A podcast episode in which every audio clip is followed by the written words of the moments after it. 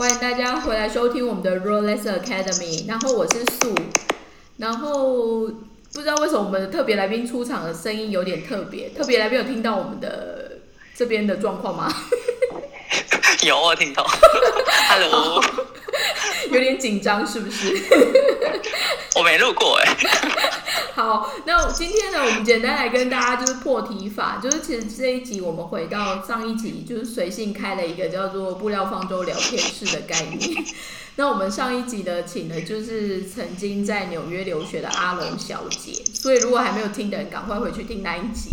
那这一集呢，其实我们请的来宾有点特别，因为原则上呢，我算是跟他完全完全还没有在实际的生活遇过。觉得有点幽默。数位时代，数位时代，真的，我们就是走数位时代。而且现在这位特别来宾的所在地也很特别，我人现在在东京啦。那特别来宾，你要说一下你人现在在哪里吗？呃，我在德国的哈勒，呃，莱比锡旁边的一个小城市。我昨天，因为我前天就是搭讪他说，哎，要不要来录音的时候，他那边跟我讲他在哪里的时候，我其实就是还在迷惘，说对在哪里。好了，也不会有人知道这是哪里啊。对，那我们先回到最简单的。那特别来宾，你希望我们怎么叫你呢？就是像我们那一天叫阿强好了。那我们就叫德国阿强好了。好，就叫德国阿强。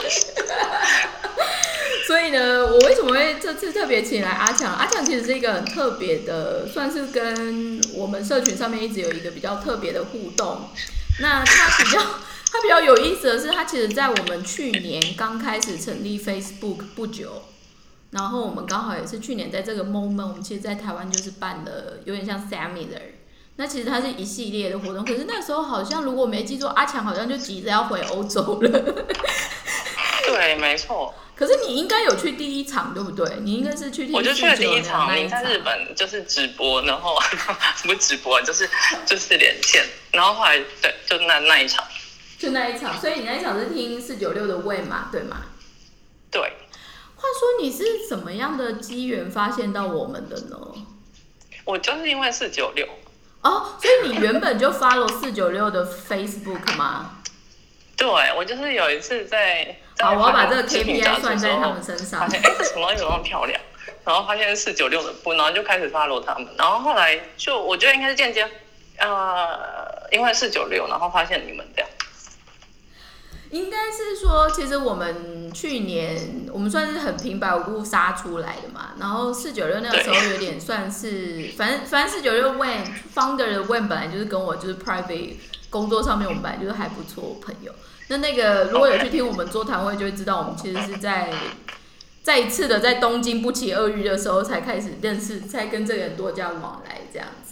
那有意思的就是那个时候反而我们决定要在台湾做一些事情的时候，问反而就是呃很阿萨里的跟我们一起，不管是做曝光啊，或者是借一些，就是让我们蹭一点他的热度跟人脉这样子。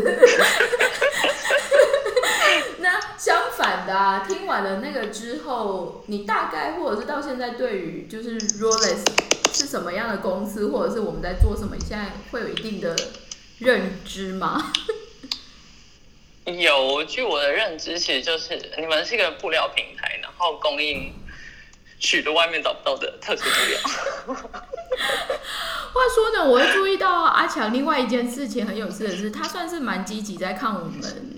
Facebook 上面的文章，然后都很热心，一直给我们按赞、按赞、按赞、按赞。然后 我就心想说，这个小铁粉到底是怎么了？这个人在干嘛？这个人是不用不用做事吗？应该也没有。但是我们先快速的，就是介绍一下你自己的背景好了。因为阿强人真的是很诚恳，他也先简准备了他的简历给我看。那我看到他的简历的时候，我就是有一点惊讶，就是说他。默默的应该来去了很多不同的领域，然后他最先最先其实也不是做，也不是算这一个餐饮，最先最先我看应该是文学系嘛。对。那话说你那时候念文学系的背景 是不小心联考考上的吗？还是那时候其实就是喜欢风花雪月，所以就念了一下文学嘛？就没有哎，那是我第一志愿哎，我可以读很多其他东西，但是我就非读那不可。就是我是中文系毕业，然后，然后后来才转做服装跟就是转读制服装跟制品这样。我跟大家快速的分享一下，阿强就是默默说说啊，我就是中文系的，但是 他是台大中文系，他应该是我少数看到，他应该是我少数看到念台大，但是不想特别说自己是台大的人。因为我们自己在日本很常遇到，就是拜托我台大的好吗？都毕业二三十年，还是继续说我是台大。我想要低调了，台 台大没什么。那我想要请问你哦，因为你的 background 的话，你好像是在台大念完，应该说你念完中文系之后，你其实是接着就去德国念书了吗？哦，我简单讲一下好，就是其实我在台大的时候是一位德文教授的助理，就是。专案助理，不是不是专门读，就是不是研究德国文学，就是一些就是 project 的助理。然后因为在他旁边，然后我有就是一直三四年来都有就是兼修德文。对。后来就是快毕业的时候，就想说接下来要干嘛？嗯。他他就说，嗯，我觉得你有这方面，就是 style 呃 styling 或者是或者服装方面的的，他觉得啦，有一点这方面天赋。然后文学的东西，我想我读完以后，我想要把我就是脑中看到的东西实现在人的身上。就是应该很抽象，所以我当初的就是想法这样，然后就想说好，那我就来做服装这样。然后后来因为我那时候还要当兵，所以我当了一年兵，然后才来德国。然后来德国先在杜塞朵夫，或许服装产业人都有听过这样，就是杜塞朵夫那里学了一年的德文。虽然在台湾学德文，但是来这里其实还是没有很够。对，所以又读了一年德文，然后考了语言考试，然后。又花了一年在柏林准备作品集，因为就是台大就是一般大学不是术科大学嘛，就是我完全没有这方面的经验。嗯，要申请艺术大学还要就是需要作品集，这个东西我完全没有做过，所以又花了一年准备作品，然后才才报名，然后申请学校考试这样。是。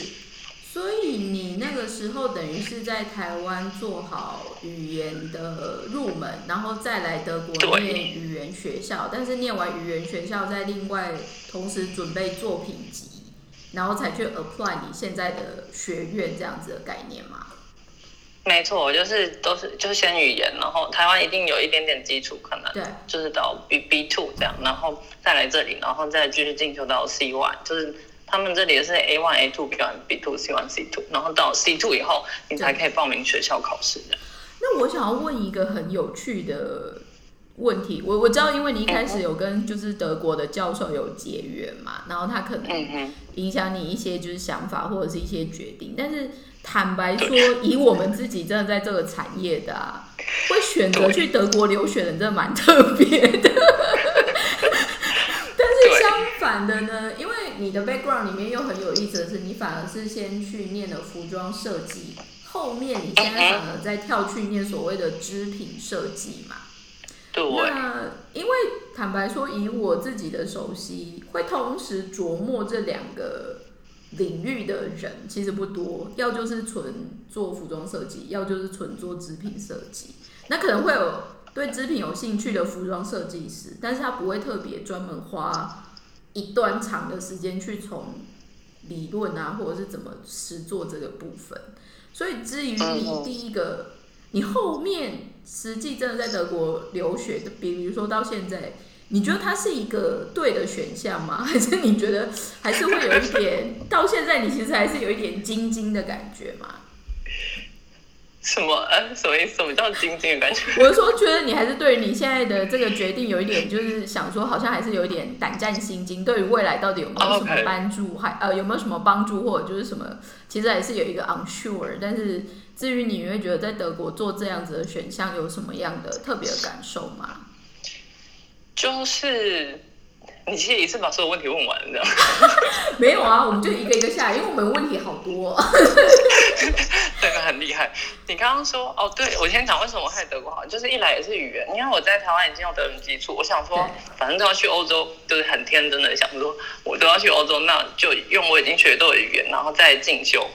然后所以这是一个部分，然后二来也是因为我的文教授他的作风啊什么都让我觉得，哎，我我好奇这里有文化。嗯。然后呢，我知道叔叔是一个 G O 三的 fan 这样子。没有啦，或许不是粉丝，但是经常破一些他们家的东西。然后我那时候也是觉得这一家东西很有趣，或许他们跟这里文化也会有一定的关联性，所以我就非常天真的来到这里的。应该是说我我快速的，就是解释一下为什么我们爱分享 Jerry Sander 的原因，因为 Jerry Sander 是我们以前在日本布厂上班很基本的一个买布的客人，就是他很喜欢来买日本布。然后他买的那些布很多都是从我们这边出去的，所以我们 always 每季都会看到 Jerry Sander 最新的东西，这是一个。然后再的话，我觉得以欧洲裔的设计师来说，到最后除了我们说这个很 creative，或者就是他的世界观很迷人之外，他的国籍就是我所谓他天生的国民性，其实在他的设计还有一些品牌的理念上面是很有意思的流派。那只是现在很 real，就是说，当我们在说这些所谓高端的设计师，特别是欧洲人的话，可能又因为学校的派系，比如说是 Saint Martin 啊，或者是 London Art College，或者就是在其他的，比如说比利时那一挂的、荷兰那一挂的，我就会觉得，其实欧洲整体来说，它是一个很多文化 mix 在一起的地方。可是在这里面呢？很 unique，至于我，它会一个很 unique 自成一格的。举例来说，就英国它就是自己一派，然后对，法国也是，然后德国呢，因为我们没有啊，我们除了 j e r s a n d e r 以外，我们每次说要做德国人的生意，我们怎么想就是 Hugo Boss，但是但是因为 Hugo Boss 他的整个 astrology 的风格又有点特别，但是德国工艺又很强。所以我一直在想说，那他对于回到我们现在说的这一个产业，你反而觉得在德国学这些东西有什么不一样的刺激吗？或者就是你至少觉得这个东西让你很有感觉的吗？我觉得，嗯，我先回到刚刚那呃那个问题好了，就是我们之前那个问题，然后或许后来一定会回到这里，对。对，嗯，就是为什么会从服装呃，后来去选择织品进修硕士，嗯，是因为我觉得服装在就是至少我学的啦，而且你一定或者很多这个产业的人一定都听过，嗯，就是国外的大学啊，就是基本功很很不讲基本功，就是很自由，你想干嘛就干嘛，你就是你要布料怎样披怎样挂在衣服呃人体身上，只要你的概念。能自圆其说，那就那就那就 OK。所以我整个四年也都在，就是大一是基础课不算，但是整个三年，后来三年也都在，就是也是都在缝衣服，然后也都有做出一些东西，但是就是觉得自己的基基本功不够。然后对我而言，我觉得作品这东西不只是它的呃形态，或是就是轮廓，就是呃它的材料本身也有也有也是可以。也是一个可以说故事的载体，所以我一直觉得只有只有面就买买来面料，然后现成面料，然后把这种东西对我而言是不够充分的。我不会说那是我的作品，我觉得好像很缺少一些什么东西。所以后来毕业以后，就是大学学士毕业以后。我也发现，因为基础功不够扎实的关系，很老实的说，就是，然后，所以后来其实找工作我不觉得很好找，就是其实不好找。我有遇，就是如果你要卖东西的话，人家会说你是设计师，你应该继续专精。我有遇过这样的面试，到最后一轮，他跟我说，我觉得你很好，可是我不会想要你，因为你应该继续专精在设计上面。然后，如果你想要呃申请 apply 设计师的话。就是以这里的学风，我是读艺术大学，不是什么就是技职体系那一种非常讲究就是技巧的那呃那一种大学，所以我的大学没办法让我找到一个我觉得很理想工作，所以我觉得那一来我想要就是诠释我的作品跟我的故事或是我的东西，然后二来是现实环境也没有那么好，那我就进修织品这样。所以你目前织品也念了第二年，快第三年了。对，因为疫情关系，所以我我得延半年，要不然其实现在应该是刚毕业这样。对，就上面练练了两两年半吧，现在应该要第三年这样。话说你的织品设计是 focus 在一般的布料，还是连比如说毛衣 sweater 也是要用，然后还有印花、染色、组织，你是这一些都要学吗？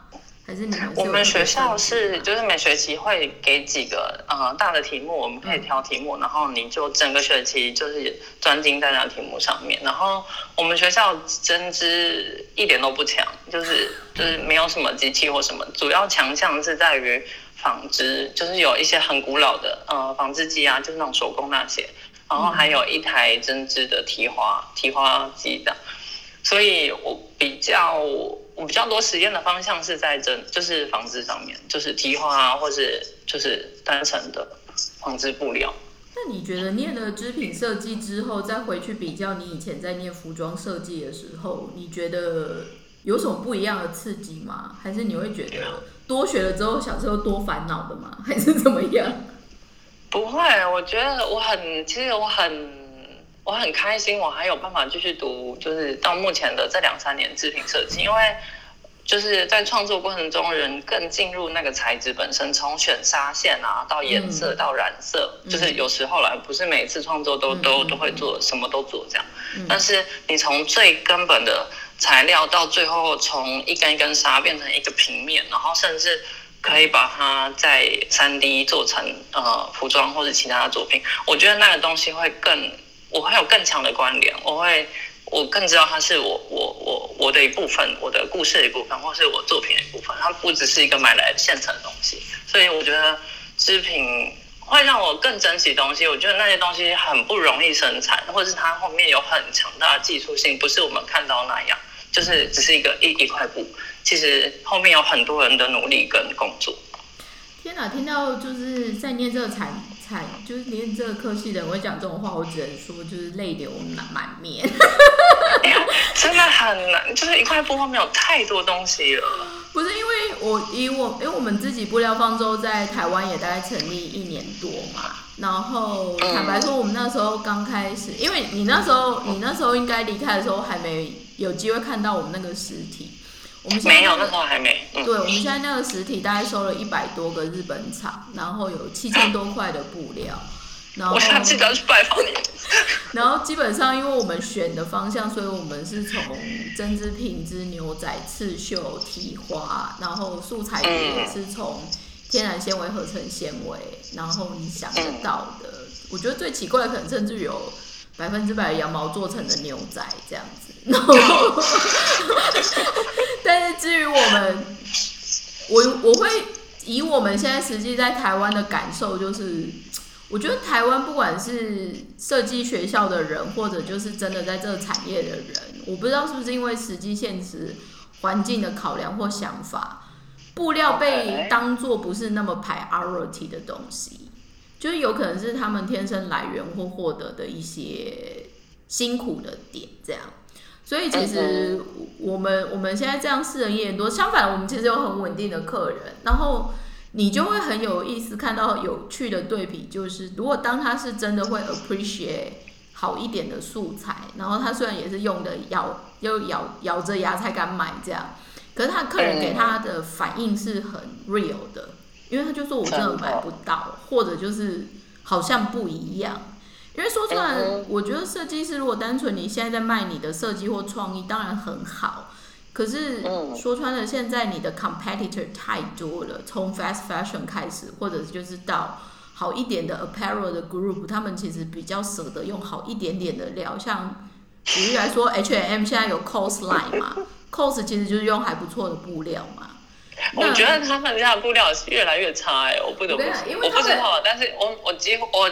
我是他们家的厂以前，但是我后来几年几乎也没办法买他们家东西。我觉得他们家布料越来越廉价哎。因为我跟你讲，他们 sourcing 的 headquarter 后面整个搬去上海，然后非常的性价比的概念，所以东西就越来越烂。所以我觉得现在整个产业很容易被人家诟病的，与其说就是在讲所谓的永续时尚啊，还是 remake 这一些之类的，其实有另外一个 更 real，就是说。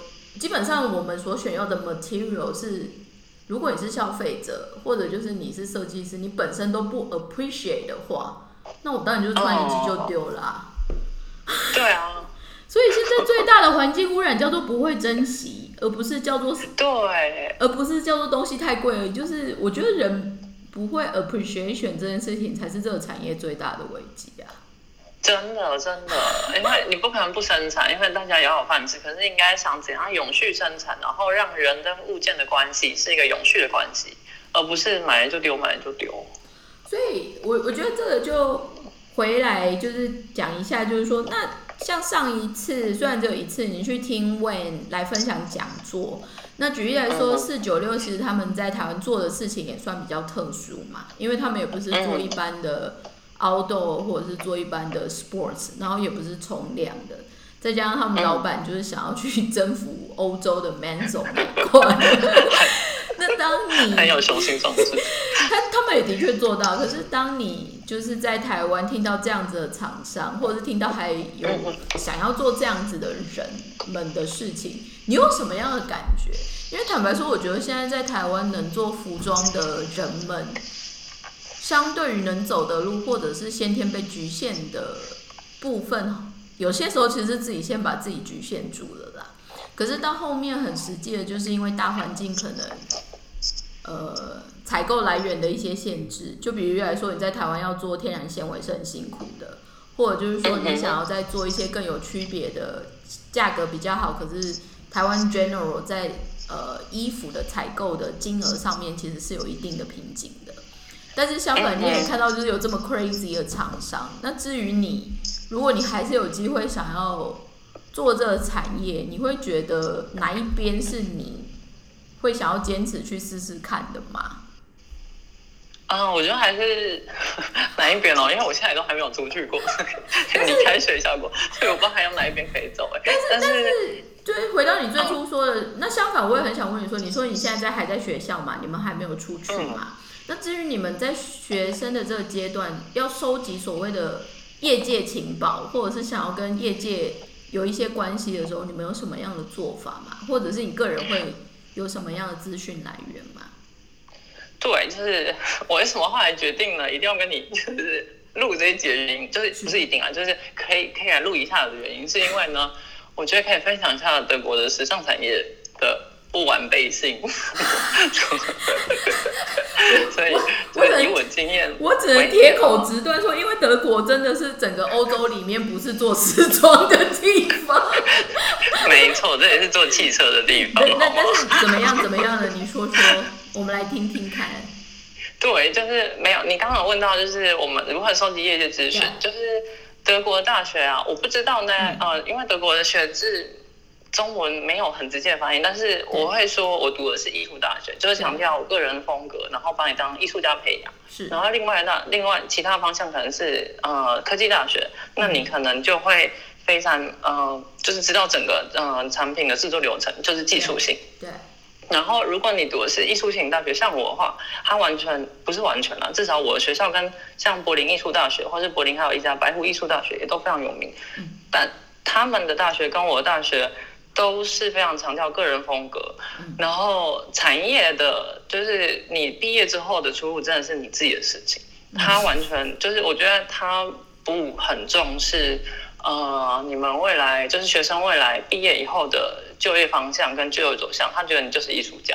你有办法，你就可以闯出自己的路。然后再加上，因为就是他们已经不强调呃跟产业的链接这方面，然后还在还再加上德国的时装产业本来就没有很健全的体系，嗯嗯，所以就是在这里读完书毕业以后会非常辛苦。就是你出去以后，你跟就是除非你有一定的背景或是呃资金或什么，要不然如果你是想来这里读书，然后你以为你毕业以后就可以。成为一个独立设计师，然后认识很多人的话，其实是错的。这里就是他，他已经是精英学校，他一一届才收十几个人一个班，然后整个系可能也没有一百个人，就是可能五六十个人这样。博士班加不硕士班加学士班才那么少人，然后一毕业就是全世界到处翻他什么的。所以时尚产业在德国，你一毕业以后，就是你会很辛苦。就是我很想劝那些如果想来这里读书的人，最好是想清楚你到底要干嘛这样。其实我必须说，当我后来发现你去德国的时候，我真的是有点震惊，因为以我们自己的 network，特别是跟所谓的 fashion industry 这种关键字连在一起。坦白说，欧洲系来说，德国真的是让我们很意外的地方。但是相反的，我我我我这边要举一个很有趣的例子，因为我来日我会被找来日本上班，是因为我刚好进单分。就是内衣品牌丹芬，对。那丹芬最早最早的黑 quarter 其实是在德国，然后丹芬其实也是全世界第一个开始做女性内衣的品牌。那它现在其实比较好玩的是，它整个呃，如果以产品的市占率来说，它其实是大幅就是 若我说在日本哦，general 来说，在日本它就是非就是大叔就是华歌尔这个体系。华哥，我们以前一年大概是做四百多亿嘛，华哥一年大概是做八千亿日币，所以就是把我们打飞这样。但是我们那个时候反而就是在分析，那德国或者是号称全世界第一个做内衣这个产品的德国人有什么厉害的地方的话，坦白说，德国工艺的概念，还有就是它整个做工的细分法，因为我们以前又是素材开发的，所以我们会去。分析每一个 parts 用的东西的材质，或者是它的存在的意义，这样子之类。那这个时候，我们其实有做过跟就是华格尔的一样，就是同样可能类似的产品，然后你去做整个 parts 的把它分解掉。以德国工艺 DNA 的概念来说，其实是复杂很多的。我们的工序可能会比他们多大概二十到三十道以上。所以说穿了，我觉得，我我觉得回到一个很有意思的是，或许在以一个工，就是如果你把人体当做是一个科技的概念来说的话，那德国工艺或者就是德国的一些对于制造的一些坚持，其实它是有让它有不一样的区分点，或者是话再拉回来，我们再讲 Hugo Boss 好了，Hugo Boss 基本上。以西装的 cutting 来说，已经算是中高价位里面做的还不错的。那当然，如果你是更有钱，再往上走，比如说你就是再去看 Zenia 或者什么，那个又不一样，因为那个本来就是欧洲里面有所谓贵族的那个概念嘛。可是如果你去看一般这种 businessman，他们 average 会穿要就是阿玛尼，要就是 Hugo Boss。那阿玛尼就是以至于我们就是比较玩卡挂的人会穿的，因为就是 意意大利那一边嘛。所以我觉得 这个分析下面，你再从所谓的呃民族性还是什么，其实蛮有意思的。那话再拉回来啊，那举例来说，以你现在就是这样子体验完之后，你有考虑下一步，比如说真的变成社会人，你有想要做什么吗？嗯，我先回到刚刚一个那个，我觉得很有趣的点是，你说民族性跟公益这这件事情，就是我觉得德国为什么他们时尚产业 一点都不发达，也是因为他们太强调实用，所以呃个人性啊，或是个人的特色，在一般社会，我不讲大都市，比如柏林什么是例外，但是在就是在那种中小型城市，每个人各司其职，然后做好自己的事情，所以个人性。不那么被强调，甚至有一点被压抑，所以这里我觉得这应该跟这里服装产业不发达也有关系啦。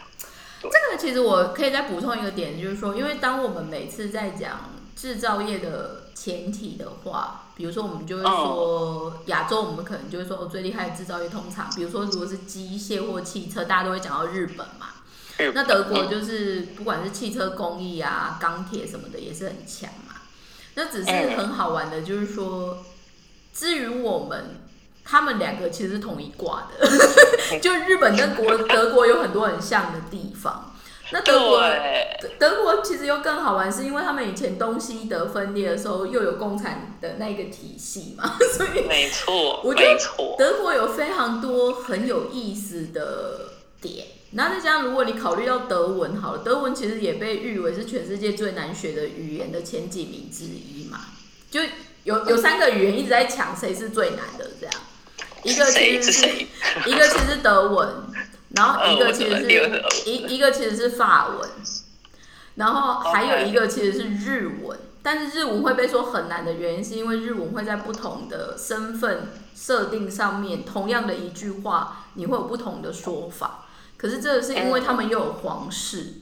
所以如果你用人类学家的概念去看所谓的语言学的话，就会这样子。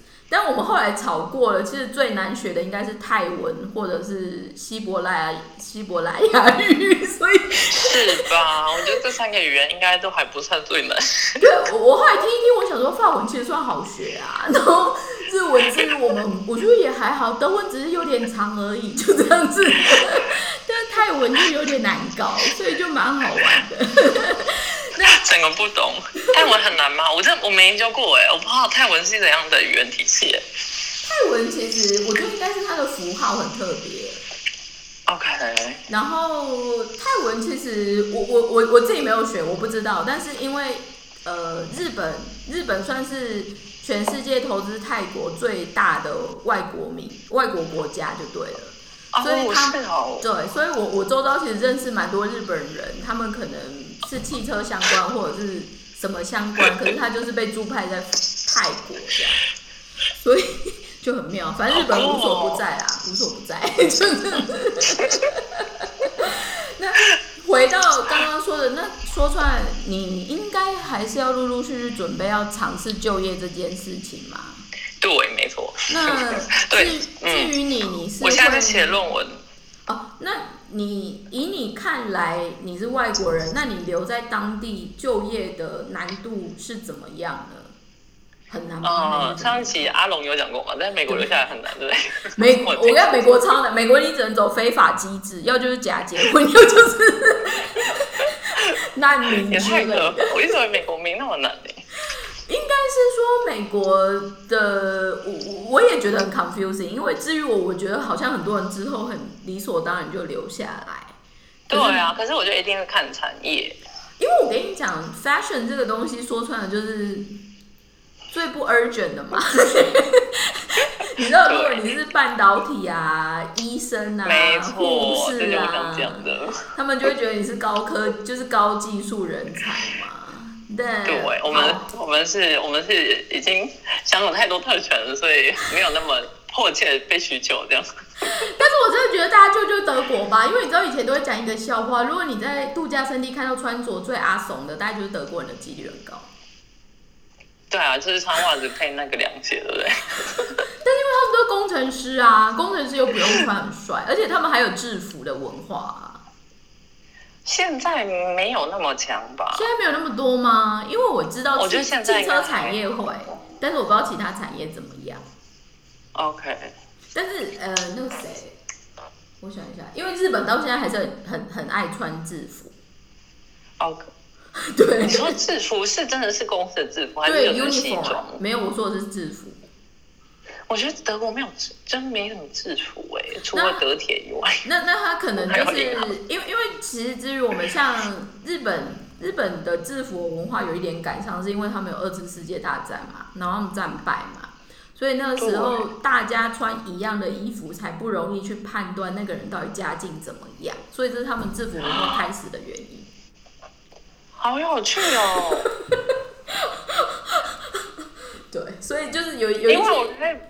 嗯，你讲，我只能说有一些就是就就是你得从文化跟人类学的角度来讨论这件事情。对，很有趣，因为正好也是因为大战的关系，然后德国反而因为希特勒，所以德国后来很不敢穿制服，因为一讲制服就是讲到就想到希特勒，所以德国其实非常反制服文化。虽然跟日本像，如果是像你说的话，那其实是根本是同一个故事，可是完全往另外一个方向走。蛮有趣的，对。那回到我们刚刚说的，那举举例来说，你觉得现在留下来还是像算，应该算相对辛苦。但如果你留下来的话，你大概觉得还是有哪一些领域你可以尝试的吗？比如说在学校教书吗？还是自创品牌吗？还是怎么样呢？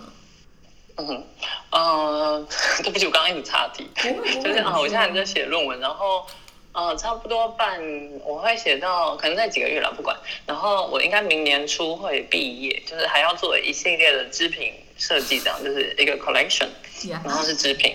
然后毕业接下来，就是我刚刚讲，就是在德国受完教育，然后出来会很辛苦，就是，所以我目前就是你说可能自创品牌，然后从事教职，然后我现在在想是可能先从事教职，如果我在这里找到工作的话，就找到这样方面的工作的话，嗯，然后因为我我的硕士呃做的不算研究啦，就是做的题目也跟社会学有一点关系，所以我觉得这也可以就是结合设计，然后设计的发展，然后对，就是在教育方面是可以应用的。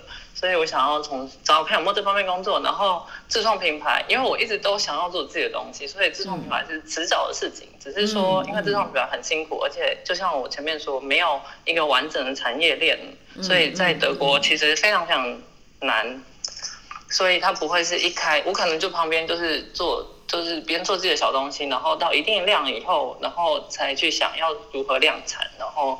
才真正创立品牌，而不是刚刚开始就创立品牌，然后什么都没有。这样我觉得有不踏实际，不切实际。对啊，然后可能要不然真的找不到教职的话，可能也会先找个设计方面的工作，然后再边做自己的东西这样。我有一个疑问的是啊，因为原则上德国现在也是算欧盟的国家之一嘛。所以原则上，如果你真的拿的居留权算是欧盟的居留的话，那你有考虑要移动去其他的国家吗？就比如说意大利还是葡萄牙吗？还是哪里吗？我完全不排斥，我会想，我也会想去。呃，如果可以的话，可能去巴黎或是哪里找工作。就是我不排斥去欧盟任何国家。然后另外再讲一件事情是，呃，在德国，如果你想要留下来是。你在这里读完书，然后你一定要从事相关产业，就是他会他会审核，你一定要从事相关产业，你不可能你不能就是随便干一个东西，然后说你要申请工作签证，通常可能会被打枪。当然也是看社会状况、经济状况，就是社会有没有这个需求啦。但是通常他会要求你是从事相关产业，然后在哪个城市或哪个邦，那你的生活水平多少，以后他会评估你的收入是不是有办法，呃，就是。就是打拼，或者就是供给你的需你的生活这样，然后他才会审核你的工作签证。就是很难是没有，但是说真的简单也不简单，尤其是时尚或者是纺织产业，你要找到一个就是薪水相对 OK 的工作，其实我觉得没有那么简单。我突然想到一个很有意思的是，虽然我们一直在那边大说，就是说感觉就是德国人不太 care 服装产业还是时装产业什么，但是我突然觉得，我突然想起一个很很很经典的例子，就是说，举例来说，像我刚刚说，单分就是算德国品牌嘛，但另外一个其实很有名的就是艾迪达嘛。啊，还有铺嘛，然后昨天卖掉 Reebok，对，所以我们我们刚好有一些朋友，他就是也是艾迪达体系，然后每年因为艾迪达的 headquarter 算是比较乡下，可是以前算大家都能飞的时候，其实 global 的就是大家会一起飞回去开会这样子，所以我那时候就想说，哦，对啊，德国如果讲品牌，我觉得还有艾迪达，我就会忘记这样子，所以。另外举例来问一下，就是说，那你本身完全没有考虑要回台湾发展吗？还是有什么样的考量？有有有有，就是其实我是想回台湾发展，但是。另外，在就是 千万阻挠大家不要来德国读书的，没有，因为在这里读书啊，你学我学的东西，服装我真的没有在台湾学过，就是有了补过一些习啦，就是服装课这样，但是不是真的受进入那个体系受那里的教育。但是德国的学的服装体系跟台湾体系完全不一样，不是日本那个文化版型啊，或是用的术语什么都不一样，我全部是直接用德文学的，所以我觉得回台湾的话，我会有一个。鸿沟在那边，因为我没办法跟台湾的设计师或台湾产业沟通，就是一类工厂我们在，然后我也不知道那个中文叫什么，就是有一定的鸿沟在那边了。有一些我知道，但是可能很多我都还不知道，所以我觉得它有一个断层在那边。我觉得我没有必要一毕业然后再回去面对这断层，然后增加自己的困难度，而是在这里就是可能进入产业，然后有系统或是。更在社会层面上面有更多经验以后，然后再回台湾也可以分享，或是建立自己想要分享的体系或什么东西，这都是以后可以发展的。我也想回去，但是我觉得没有必要一毕业以后然后再回去面临这断层，因为我在那边我也没有认识设计的人啊，就是对。那我可以问一个，接下来因为我想说我们上半段其实时间第一个也差不多，然后第再来的话有一个我想要做一个比较有趣的中介点，就是说。那 average 在德国念书，因为你知道留学大家最 concern 通常就是他花费的成本嘛。那以你实际体验来说，你觉得在德国 general 念书它的学费还是什么？因为我记得应该蛮便宜的。对，我刚刚忘了讲，来德国一个一个一个一个原因也是因为可以负担的学费。它至少如果你是读公立大学的话，我不讲私立大学，私立大学应该全世界都差不多。但是公立大学的话，它一个月的学费看帮，有些帮现在甚至收高额的学费，但是那是少数。目前大部分的帮还是只收学杂费，一个月差不多就是一两百，不不是一个月，一学期差不多一两百欧这样。那像对你是外国人的话，你会也会有一些机会可以申请，有点像留学，呃，有点像奖学金吗？还是什么样的资？奖学金很少，就是我不知道一般那种学术型大学那些应该是有，可是有如果你是外国人，然后如果你还来这里读大学，那他们的他们就会认为你是有一定经的经济能力，所以。在如果你是大学生的话，在这里奖学金几乎是没有，但是硕士班的话可能会有一点点机会，就是有一些看有一些基金会或什么时不时会提供奖学金，但是也不是非常稳定的。那举例来说，在你们就是在你在德国念书这几年里面啊，台湾的留学生的比率算是怎么样的？意外的非常少吗？还是哎意外的还有一些呢？呃，台湾留学生看看就是就是看科系吧，像那种呃法律啊、资工啊什么的，那都还是有人，而且都可能还都不少人。但是艺术方面的话，真的不算多，就是有一些一直都有，但是可能每年我猜全德国台湾人可能十几个、二十几个，艺术方面、艺术设计方面，差不多二十几个最多每年。你这不是比四川熊猫还要，就是也太少了。因为他录他他录取的人本来就不多啦，然后你要你要来，然后要考过语言，然后要录取，就是就是层层难关之下，我觉得一年录取我猜没有二十个人嘞。我推我自己我自己猜，但是我觉得这应该是算准确的。原来如此。所以呢，我们在上半集原则上我们应该会分成上下半集，然后在上半集呢，我们快速跟阿强聊了一下什么样的机缘把他带去了德国，然后他在德国在做什么，然后还有就是他接下来想要做什么，然后还有就是德国他就是反而。历经了之后，跟大家劝说，哎，可以的话，就是要想清楚哦，这样。对，请请想清楚哦。对对对。那在下半集呢，我们想说会再多琢磨一点，就是说，举例来说，以你现在在德国看到一些事情，然后你可能相反回来看台湾这个环境，你有什么样的觉得有趣的地方，或者是有点担心的地方？那还有就是说，因为你算是会三不五时，就是会看一下我们。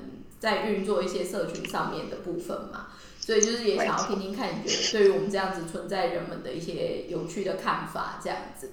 所以呢，我们上半集就目前先分享到这边，然后谢谢大家，就是今天来听我们的 Rolex Academy，然后谢谢阿强特别拨时间来跟我们分享他的上半段的这个部分。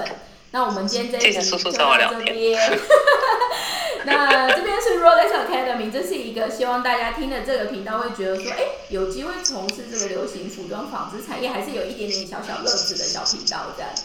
那欢迎大家再回来收听哦，拜拜，拜拜。